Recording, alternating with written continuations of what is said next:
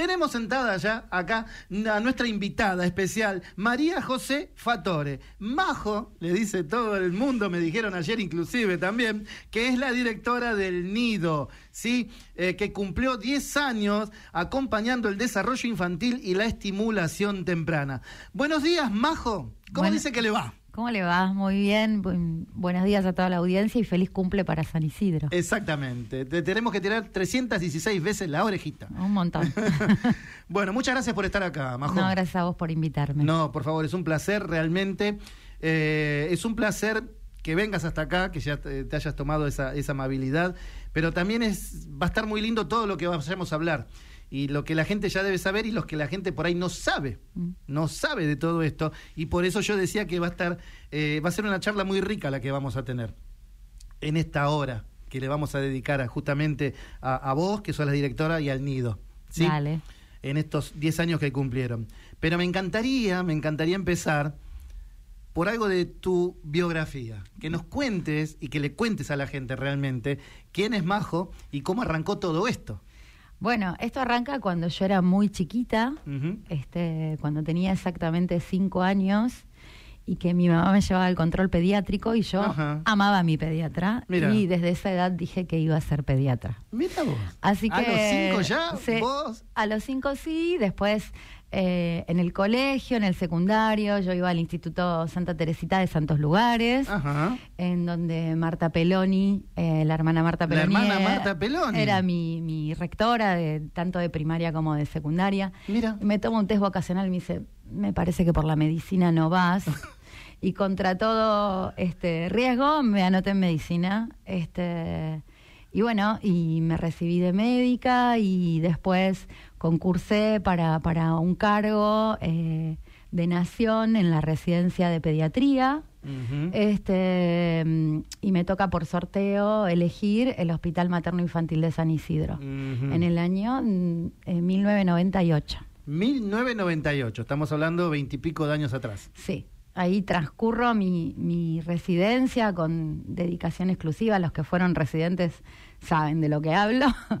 este, muchas guardias, muchos pacientes, eh, muchas horas adentro del hospital que pasa a ser tu, tu mm. hogar, ¿no? El que está en Diego Palma. El que está en Diego Palma y Aedo, sí. Y mm, bueno, me recibo de pediatra, este Gustavo Pose me da el título de pediatra, creo que hacía poquito que estaba en su primer gestión de gobierno. Claro, claro. Este, y bueno, y después de eso decido presentarme y hacer una subespecialidad después de, recibirme de médica y de pediatra. Decido volver a concursar este, y elijo la especialidad de neonatología. Em, y bueno, vuelvo a elegir el hospital en el que había transcurrido mis primeros tres años como residente y, hago dos años más de otra especialidad. Y así fue, digamos, termino la especialidad, terminando la especialidad, em, decido rotar como residente. Este, no me gustaba en realidad tanto lo que era lo intensivo, me gustaba el desafío del bebé y el seguimiento del bebé que era más complejo, digamos, el que tenía desafíos como me da me generaba desafíos como, como pediatra y decido rotar en el consultorio de seguimiento de recién nacidos de alto riesgo del hospital, que, en el que estaba a cargo la doctora Ana María Menéndez. Y bueno, y ahí fue como dije, en este lugar me quiero quedar, este ¿no? Es este es mi lugar. Este como que ahí encontré mi lugar dentro de la pediatría y dentro de la medicina. Bueno, y ahí permanezco, digamos, eh, durante muchos años, acompañando a Ana y acompañando a muchas familias, creciendo profesionalmente, hasta que, bueno, empieza a gestarse esta, esta idea, esta preconcepción de lo que sería el nido, ¿no? Un centro de desarrollo infantil y estimulación temprana, porque había una necesidad dentro del municipio de niños que debían tratarse con, con diferentes problemáticas en su desarrollo infantil. Y así es que se crea el nido el 4 de octubre del año 2002. La gestora del nido es Ana. Ana Menéndez y el doctor Hirsch, bajo... Sí, el doctor Gustavo Hirsch, bajo, por supuesto, o sea, esto, esto llega a un, a, parirse, digamos, porque hay una decisión política. Es la mejor palabra que podés haber utilizado, me parece. Sí, porque todo, todo va así, ¿no? Y bueno, eh, esto llega a parirse por, porque hay una decisión política de un gobierno municipal de instalar esto y es una política pública, ¿no? Y bueno, y esto es obra de Gustavo, digamos, de su gobierno. Este, y bueno, él nos bautizó como la nave insignia, este, como, como un equipo formador de formadores.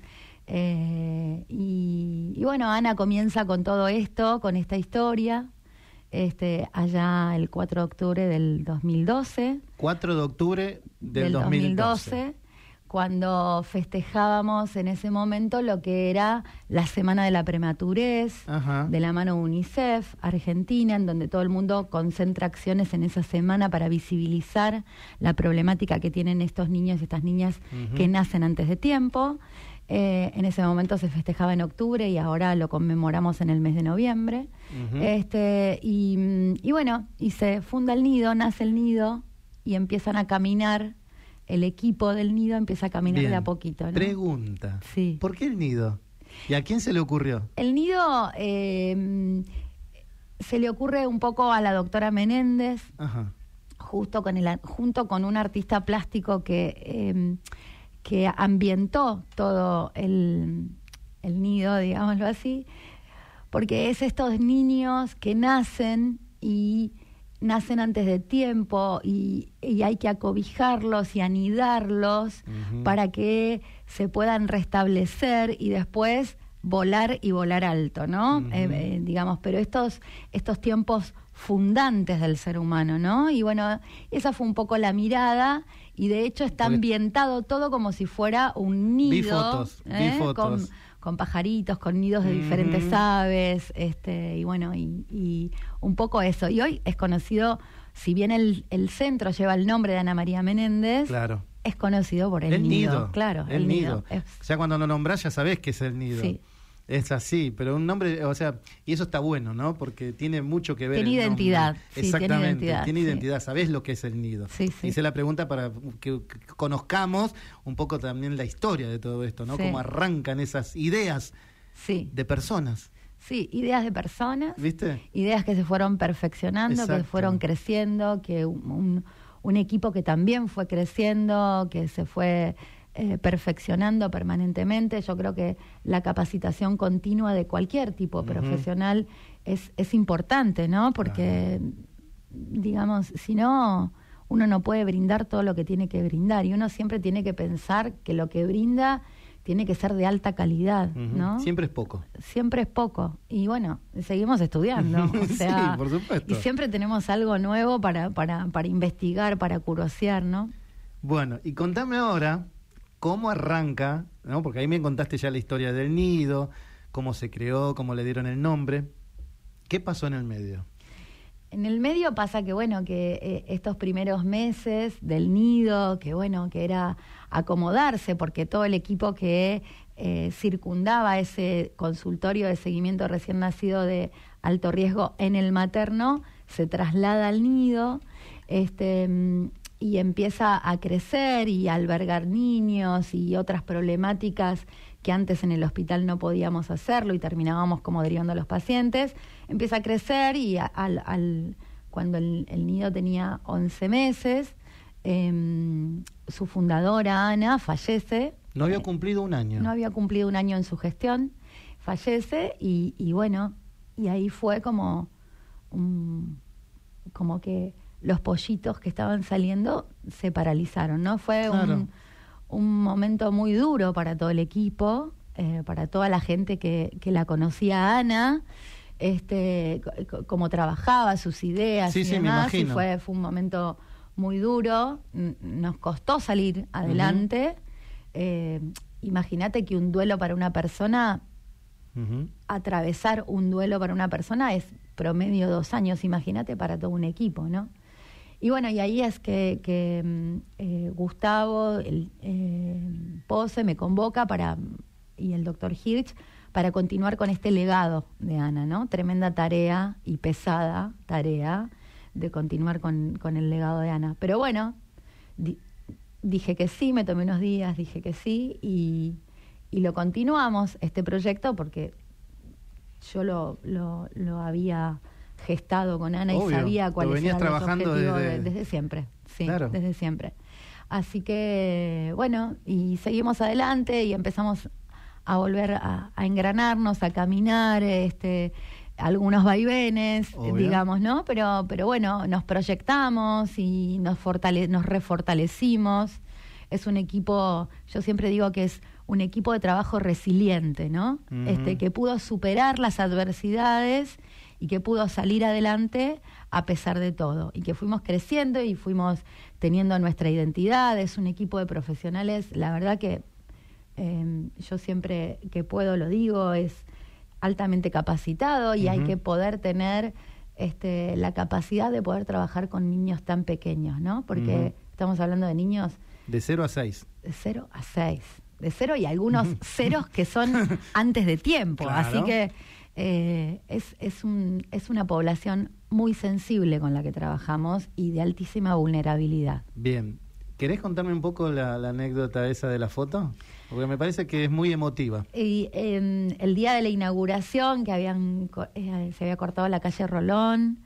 Este, Porque esto está en Bécar. Esto está en Bécar, en Rolón, entre Posadas y José Ingenieros. Exacto. Eh, estamos ahí entre el centro de salud eh. San Isidro Labrador y Ujú. entre el centro de salud de Bécar.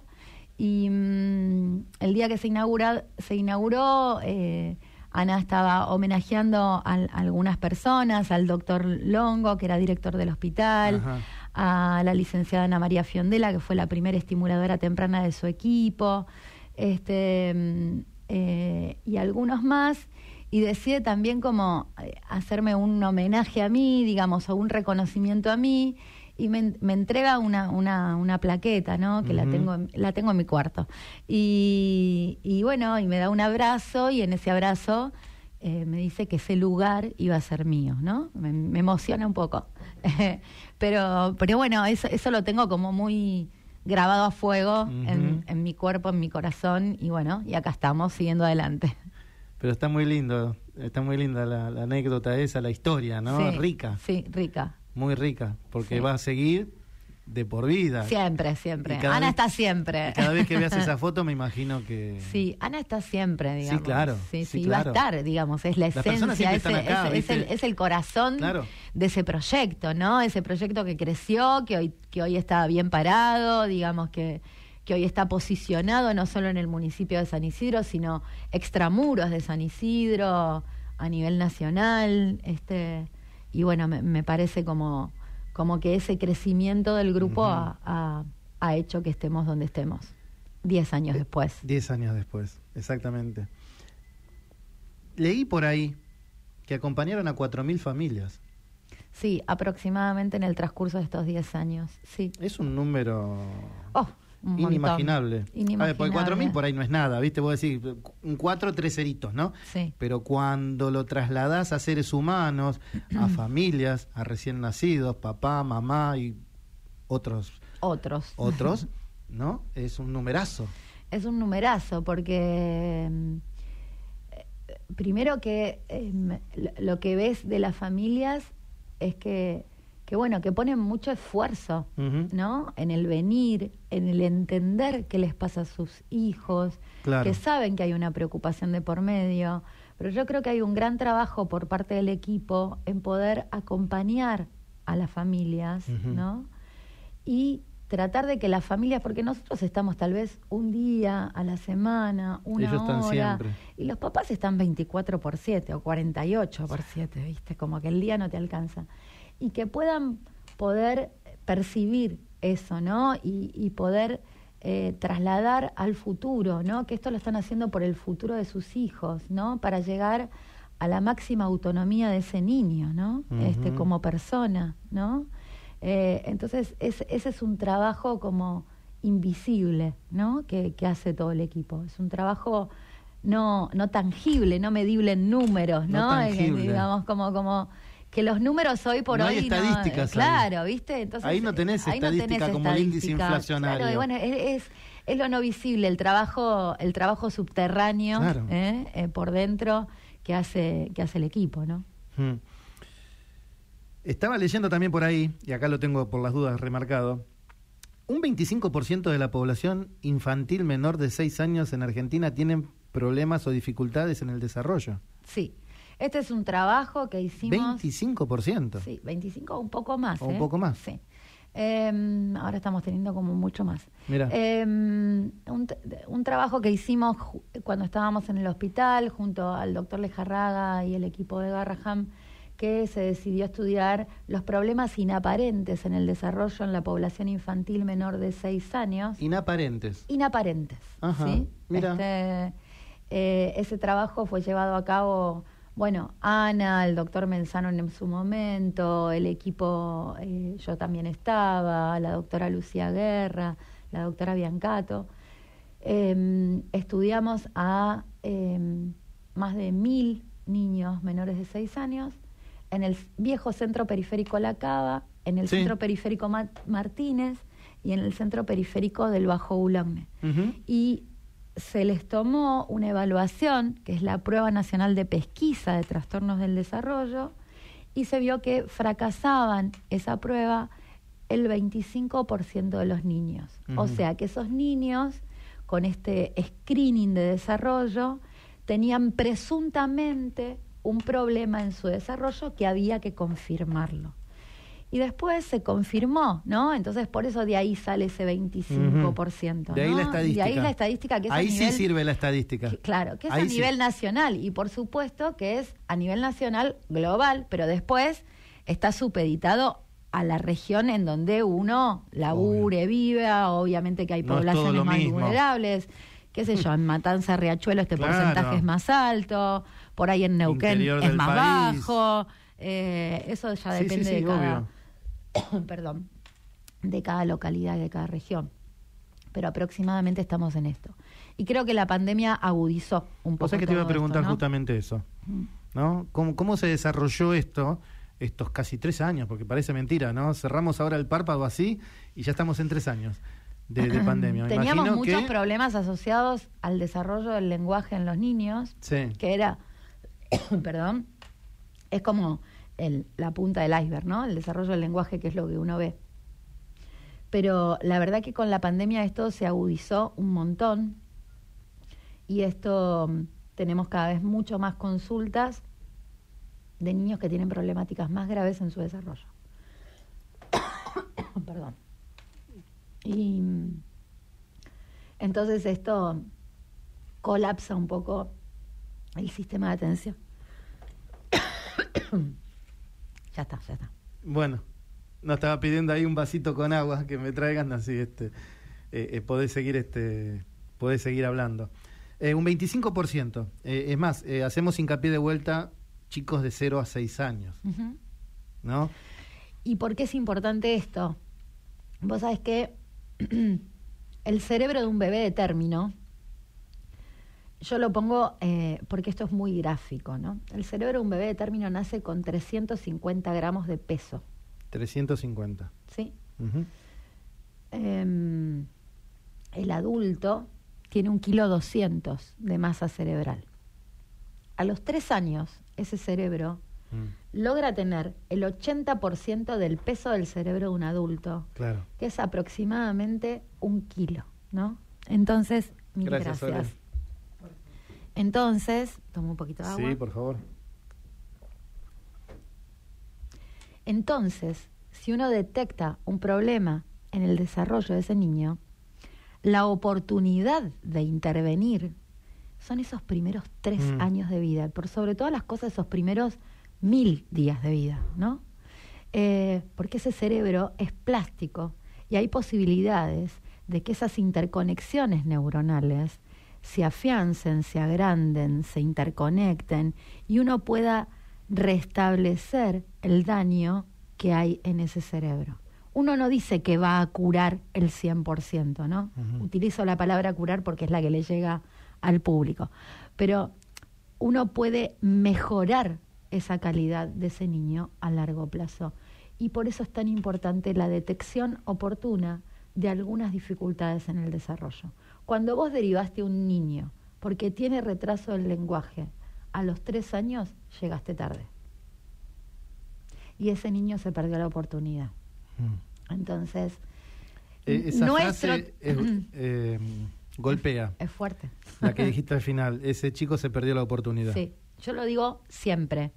En todas las capacitaciones que... que y mucho tiene que ver, viste, que eh, esto yo lo había escuchado también por otros lados, el tema de la, hoy día, justamente la pobreza, ¿no? La alimentación de un pibe también. Sí, todo está relacionado, porque Claro. no es solamente el cerebro, no es solamente la genética, sino el contexto en el que vive y se nutre ese niño. La familia, la red que tiene esa El familia, medio ambiente. el medio ambiente, el colegio, eh, la accesibilidad al sistema de salud, la accesibilidad a la alimentación, la vulneración de sus derechos. Eh, obviamente que a algunos niños les va mejor y a otros niños les va peor, digamos, pero ¿en qué influencia que un niño le vaya mejor que otro, no? Y tiene que ver con el contexto. Sí. El contexto es fundamental, digamos, y es lo que nosotros podemos modificar desde la afuera, ¿no? Y un ejemplo claro de eso son la exposición a pantallas de los chicos, ¿no? Digamos, ese es un, un factor claramente que vemos y que ha incrementado en el transcurso de los años. Nosotros hicimos una campaña prepandemia que se llamó Jugar sin pantallas, muy famosa en todo el municipio de San Isidro ¿Por y qué pantallas? A ver, explícame un poquito eso. pantallas por todos los medios auto- audiovisuales a los que son expuestos los niños desde edades muy precoces. En, en edades precoces, te decirte, bebés que miran celular o que los exponen Los al he celular, visto. ¿no? Entonces, y es frecuente de ver cuando vos ibas a comer afuera, Sí, sí. Este, que los papás les ponían como médico, medio de entretenimiento Exacto. una tablet, un celular o, Ujú. o lo Para que no moleste. Claro, para que se quede quietito. Exacto. Y, y, y bueno, y, y los chicos se empiezan a replegar, empiezan a tener este, adicción precoz a, a Mm, las pantallas claro. y todo eso altera el metabolismo del cerebro, pero además altera la, la, la composición de ese niño como sujeto, como persona, ¿no? Y bueno, y, y este es un factor externo del desarrollo Claro que es externo, infantil claro. que es ampliamente modificable. Entonces, hicimos una campaña en donde fuimos a recorrer todos los jardines del municipio, tuvimos charlas con los papás, fuimos a otros jardines privados, les mostrábamos lo que pasaba en ese cerebro, cómo tenía que crecer ese cerebro y qué pasaba si ese cerebro era mal expuesto a medios audiovisuales posteriormente, cómo se morían las neuronas y cómo se achicaba el cerebro. Vos pensá que nosotros nacemos con una cantidad de neuronas que no se reproducen. ¿sí? Las neuronas tienen como patitas que se llaman dendritas, que eso sí es lo que se reproduce y lo que nos da la capacidad de interconexiones. Pero la neurona una vez muerta, Sí, por eso decimos, nos queda pocas neuronas. las que te- está, vamos cumpliendo una determinada edad. Se murió y se murieron. No las tenemos digamos, no- más. No, las tenés más, ¿no? Entonces, bueno, hay muchas causas Sí, en el sí. ambiente que uno puede modificar y que pueden favorecer el desarrollo. ¿Y qué notaste ahí de los papás? No, como mu- muchos eh, interesados empezaron a interesar, eh, eh, empezamos a salir por todos lados, sorpresas, o sea, las imágenes eran como crueles, digamos, y bueno, a veces una imagen cruel hace que vos tomes conciencia de esto. Con la pandemia esto se recrudeció, digamos, el aspo recrudeció, El aspo. el aspo Ya recrudeció. me había olvidado esa palabra, ¿eh? Aspo, ¿no? Me Sí. había olvidado de esa palabra. El aspo recrudeció todo esto porque ¿qué pasó? Los chicos, muchos chicos nacieron En, en ahí. pandemia. Muchos Y chicos muchos tienen tres años ahora. No aprendieron a Claro. moverse, digamos. Tuvieron retrasos en su desarrollo motor Mm. por la falta de movimiento, falta de ir a la plaza, en- viven en lugares muy chiquititos, eh, experiencia de sin trepar, de sin jugar, de estar expuestos a una Es pantalla verdad. como medio de entretenimiento. Y bueno, eso hace que un niño se repliegue y muchas veces uno lo que ve a veces son como conductas autísticas en los niños secundarios a un celular, por ejemplo, ¿no? Entonces, cuando, cuando vemos, eh, cuando consultan los papás, es como una, una, una pregunta fija que hace el equipo, ¿no? Eh, esto, ¿Y cuántas horas de este, pantallas tienen? Ya la tienen estipulada esa pregunta. Sí, es la primera que está anotadita y a ahí. veces es una, a veces es una indicación médica, dieta libre de pantallas, ¿no? Este, y veámonos en X cantidad de tiempo qué es lo que pasa, ¿no? Y son cosas que los padres van tomando. Por suerte muchos padres van tomando porque está instalada la preocupación de que a su hijo le pasa algo, Claro. ¿no? y bueno, y, y estas cuestiones del ambiente son las que, insisto, podemos modificar. Esas se pueden modificar. Sí. Bien, ¿hacemos un break? Dale. ¿Qué te parece? Dale, ¿sí? dale. Así tomás toda el agüita, Sí, ¿eh? sí, toda dale, el dale. agua. Y ahora 11 horas 36 minutos. Ahí está Soledad Tuchilo en los controles, señores. ¿eh? Otra maga que tenemos acá realmente hoy. ¿eh? Eh, comparten el timón hoy, ¿verdad? Entre maga y Soledad. ¿eh? Bueno, te pedimos este tema que se llama Maldito Alquiler de Man Ray, ¿sí? Muchas gracias, vamos. Muy bien, cortita ¿eh? el tema, me estaba acá, estábamos haciendo un break con, con Majo, con María José Fatore, la directora del Nido, ¿sí? Que cumplió 10 años, ¿eh? Bueno, estábamos hablando, estábamos hablando recién, pero ahora me encantaría entrar un poquito, como te decía recién, Majo, en detectar y tratar, ¿no? Los, disin- los distintas eh, síndromes, como son la prematurez, síndromes, autismo, eh, retraso del lenguaje y todo eso. Contame un poquito más. Bueno, primero te quiero contar que hay condiciones biológicas o factores de riesgo biológico, ¿no? Y el, el factor de riesgo es em, no es determinista, ¿no? Es, es, es probabilístico. ¿sí? Es decir, Claro. si vos naciste antes de tiempo, eh, esto puede ser probable que te condicione en algunas, pos- en algunas eh, cuestiones relacionadas al desarrollo posteriores. Pero eso no significa que porque hayas sido prema- nacido prematuro, vas a tener sí o sí Exacto. X patología. ¿Se entiende la diferencia? Se no? entiende. Bueno, detectar es la posibilidad de poner una lupa, ¿no? Ir a buscar esas sutilezas que a veces son mínimas en los momentos inaugurales del desarrollo y decir, "Mm, este chiquito, no sé, tiene un poquito el tono muscular aumentado, eh, está estresado, eh, este movimiento no me gusta cómo hace, no la mira la mamá cuando toma la teta, Ajá. mm, no apareció el balbuceo, Son pequeños detalles que indican algo. detalles, detalles que a- para mí, digamos, no me dan un diagnóstico categórico. Vos en la infancia no podés hacer diagnósticos categóricos, porque el niño y el desarrollo infantil crece y avanza con el niño, ¿no? Entonces, eh, siempre yo menciono a una supervisora nuestra que es brillante, que es la doctora Gisela Untoilich, que es psicoanalista, y ella tiene un libro muy interesante que se llama Los diagnósticos en la infancia se escriben con lápiz, ¿no? Y, y bueno, Para poder borrarlo. eh, Claro, porque uno borra y bueno, el niño este que tenía el antecedente de prematurez extrema y que tuvo un retraso psicomotor y que bueno, ahora ya no tiene el retraso psicomotor, ahora ya superó eso. Bueno, ahora tiene vemos Claro. que habla poco, vemos que se comunica poco, ¿no? Bueno, ahora tiene esto, ¿no? Y por eso los diagnósticos en primera infancia tienen que ser funcionales, ¿no? Digamos, a lo que uno ve, a las fortalezas que tiene ese chico y a lo que le falta todavía por desafiar en su desarrollo. ¿no?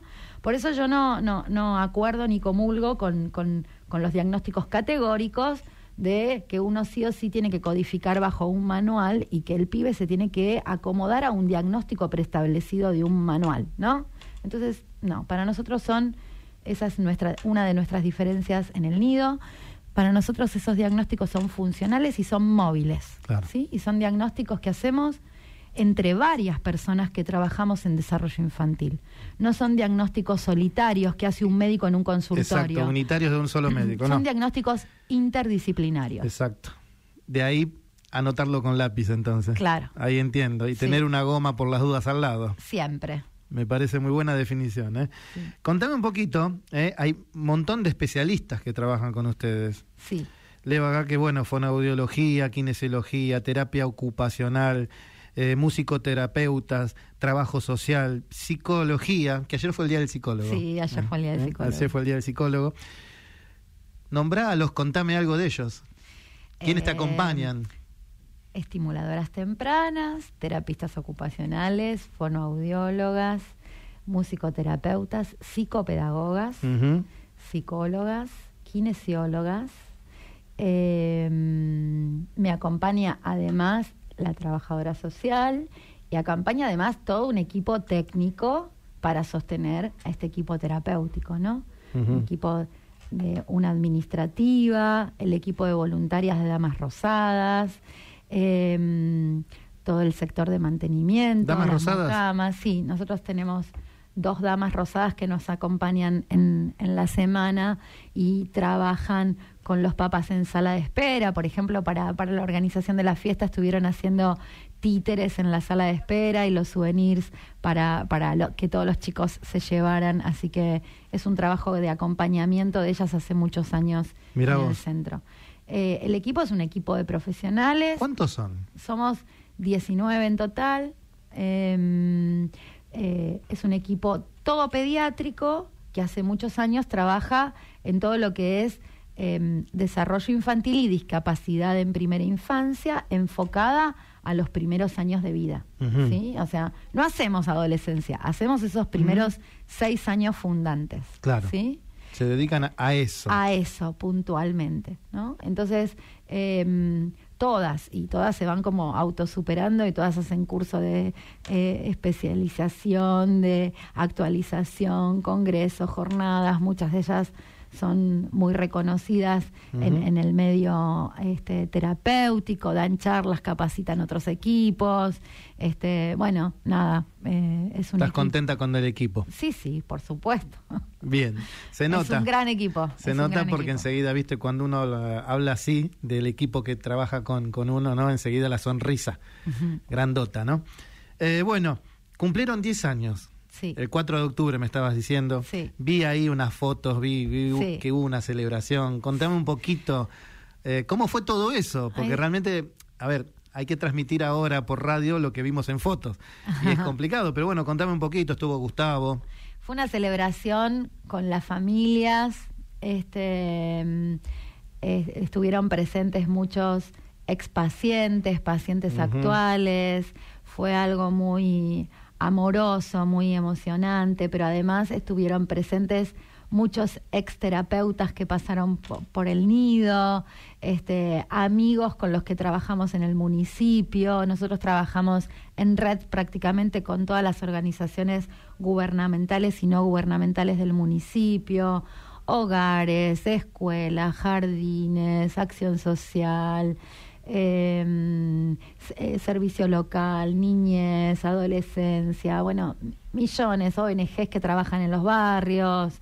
Eh, así que bueno, nada, fue un gran encuentro familiar, festejando nuestros primeros 10 años. Estuvo siempre Gustavo nos acompaña. Este, estuvo Juan Viallo. Estuvo el, doctor Juan, sí, lo vi, lo vi a Juan. Secretario de Salud, secretaría a la que pertenecemos, con todo su equipo de trabajo.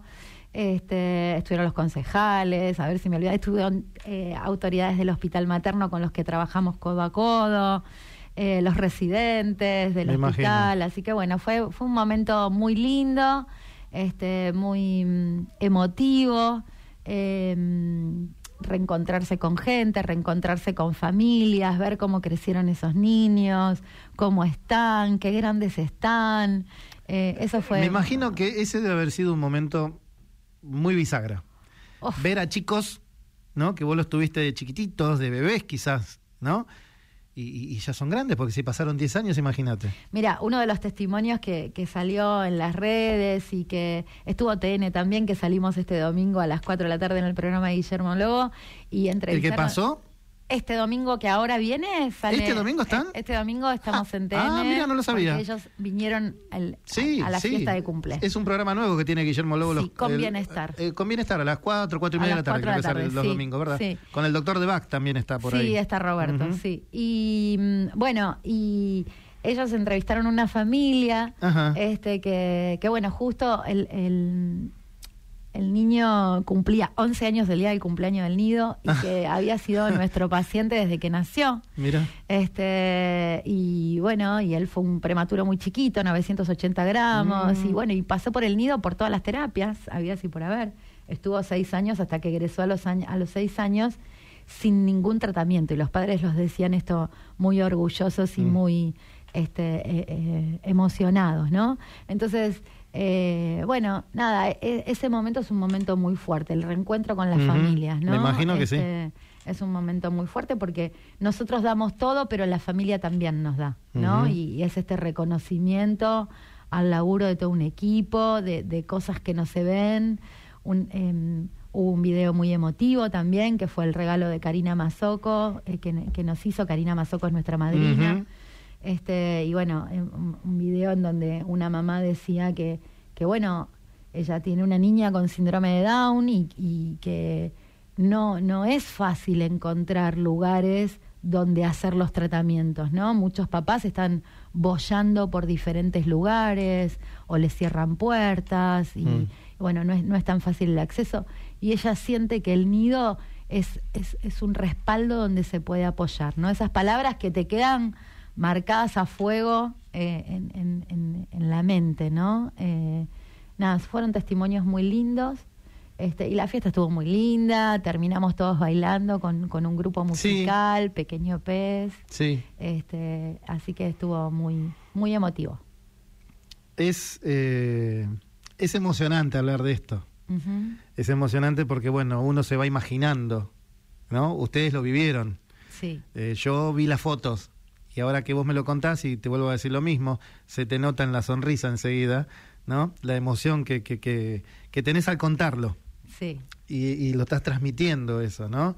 Y me imagino que así debe ser la transmisión que, que, que ustedes tienen con, con los chicos día a día sí. y con los padres y con las mamás. Es una relación un íntima. Somos una familia, Claro, somos partes de esas familias. Eh, llega un momento, eso te iba a decir, que llega un momento que hay un contacto tan estrecho, ¿no? Sí, ¿No? sí. Que- que- que- Y de hecho, cada egreso de cada Mm. niño, aunque tengan que continuar en otro lugar, lo vivimos como una fiesta, ¿no? Porque sí. es un logro, es una Mm. etapa superada, ¿no? Entonces, eh, los papás siempre están muy agradecidos con Mm. el trabajo del nido. Me Este, imagino. Y nos lo hacen saber, ¿no? Sí. Este, eh, así que mm, eh, eso es algo gratificante que deja el laburo del nido, ¿no? ¿Por qué dicen por ahí, ustedes recorrieron mucho el país? Sí, yo. ¿Vos lo recorriste? Contame a ver un poquito esa experiencia. Esa experiencia viene de, de la mano de, mm, del Ministerio de Salud de la Nación, de Dirección de Maternidad e Infancia, eh, en donde nos proponen hace un par de años ya este, recorrer el, el país, cada región, capacitando a otros equipos que hacen seguimiento de recién nacidos de alto riesgo en desarrollo infantil y fuimos, recorrimos todo el país en, en dos años, En dos años. en dos años, eh, junto con la licenciada María Marta Paniza que, que me acompañaba y bueno, pusimos nuestro granito de arena, nuestra impronta de trabajo en cada región a la que íbamos, por ejemplo, íbamos a Salta y a Salta venían los profesionales de Jujuy, de Catamarca, de Santiago del Estero, de Tucumán, ¿no? Era regionalizábamos, ¿no? Y bueno, la verdad que, que la experiencia de ir a conocer otros lugares, otros equipos, otras vivencias, otras realidades, ¿no? A mí me, me- me hizo crecer mucho como profesional, ¿no? O- puedo decir que me puedo poner en los zapatos de cada equipo y decir, no, che, esto, esto que va para nosotros, Claro. allá no va. No aplica, No como se dice ahora. no aplica. no aplica ya, che, acá hay que hacer otra cosa. Acá hay que hacer otra cosa. Entonces, este, bueno, eh, eso, eso es muy lindo. De hecho, nada, mucha gente eh, nos mandó mensajes por las redes sociales, mensajes por WhatsApp, eh, gente que, que nos quiere, que de, de todos los puntos del país, ¿no? Y, eh, y eso es un mimo al alma también. Obvio que sí. Sí, sí. Eso reconforta y mucho. Sí, sí. Porque además saben que, que lo que están haciendo está bueno. Está bueno, sí. Y bueno, y hemos puesto nuestra impronta, de ahí que Gustavo dice que somos formador de formadores. Y eso te iba a decir, ¿quién dijo por ahí modelo para el mundo? Ay, Gustavo. Ah, viste, yo sabía, lo quería que lo digas vos. Eh, así le puso el título, ¿no? Sí, Gustavo puso que es un, un- un centro modelo, un modelo de gestión, un modelo de gestión pública, un, un modelo de una forma de trabajo, Mm. ¿no?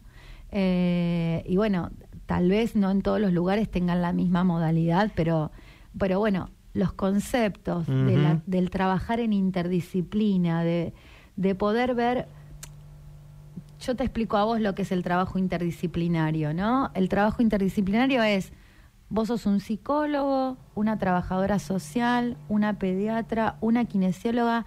Es un acto único que están viendo a un niño o una niña y su familia y cada uno aporta desde su experiencia clínica cuál es esa visión y después esas partes se tienen que encontrar y lograr un consenso en común, un acuerdo en común de cuál es la mirada global de ese niño de todas las especialidades que lo vieron en ese acto único. Esa es nuestra modalidad de trabajo. No solo para el primera vez, sino después también para las para los otros dispositivos que tenemos instalados de trabajo cotidiano, ¿no?